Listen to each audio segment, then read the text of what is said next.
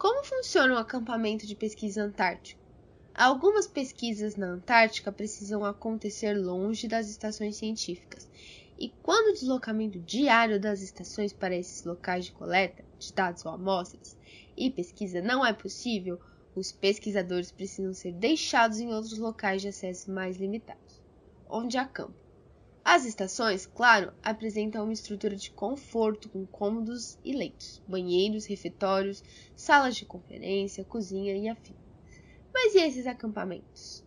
Como os acampamentos precisam ser lançados, isso é, carga pessoal, desembarcados em outras áreas, é preciso todo um planejamento que começa com a escolha da área onde o acampamento será montado.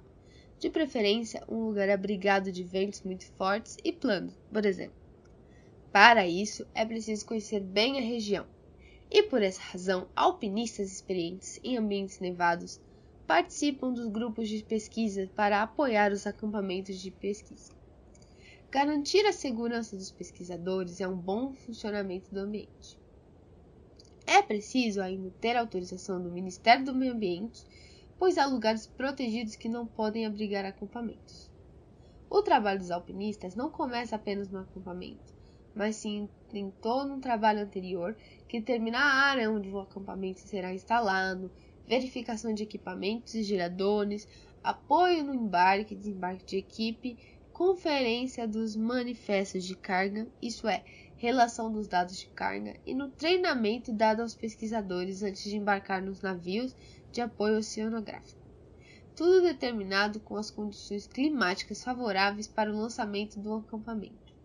O navio aproxima-se da praia o máximo possível para permitir o lançamento do acampamento para o mar usando botes ou pelo ar usando um helicóptero. Uma vez montado o acampamento, deve-se lidar com o dia a dia bastante adaptado a uma rotina muito diferente do que costumamos ter no conforto dos nossos lares. Frio, sacos de dormir, mau tempo, falta de banho, fadiga, manutenção de barracas, além de muito trabalho. Conta-se normalmente com uma grande barraca principal que serve de cozinha e local de reunião e trabalho de todos além de outra para banheiro e as demais para repouso de cada membro ou membros da equipe. Apesar dessa configuração poder variar a depender do tamanho da equipe e das barracas que se dispõe. Com o tempo, uma rotina acaba se impondo e, juntamente com o hábito ao meio ambiente mais frio, o dia a dia torna-se menos hostil. Acostuma-se, inclusive, a uma alimentação baseada em comida pronta, congelada a vácuos mas que também pode ser preparada por membros da equipe. Sim, os pesquisadores dispõem de fogão e utensílio para cozinhar. E claro que os banhos também são adaptados à realidade antártica, esporádicos, dependentes de brechas no tempo e de caneca, com água aquecida para esse fim. No ou quando o banho não é possível, a higiene pode ser feita com lenços umedecidos. Um detalhe interessante e funcional é o período no qual as expedições e, particularmente, os acampamentos acontecem.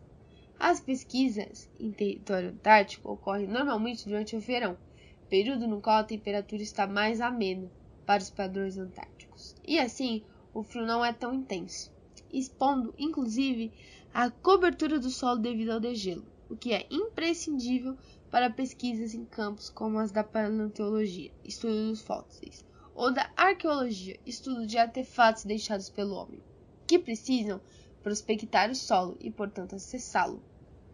Ao final, o material resultado das pesquisas coletas, por exemplo, é resgatado juntamente com todos os demais equipamentos, sobra de suprimentos, barracas e equipe até nada restar. Nada se deixa na Antártica, nem mesmo rejeitos sanitários, que são acondicionados em tonéis e içados de volta para serem descartados no país de origem da expedição. Se acampar para realizar pesquisas na Antártica não é a mais confortável das experiências, é sem dúvida a mais peculiar.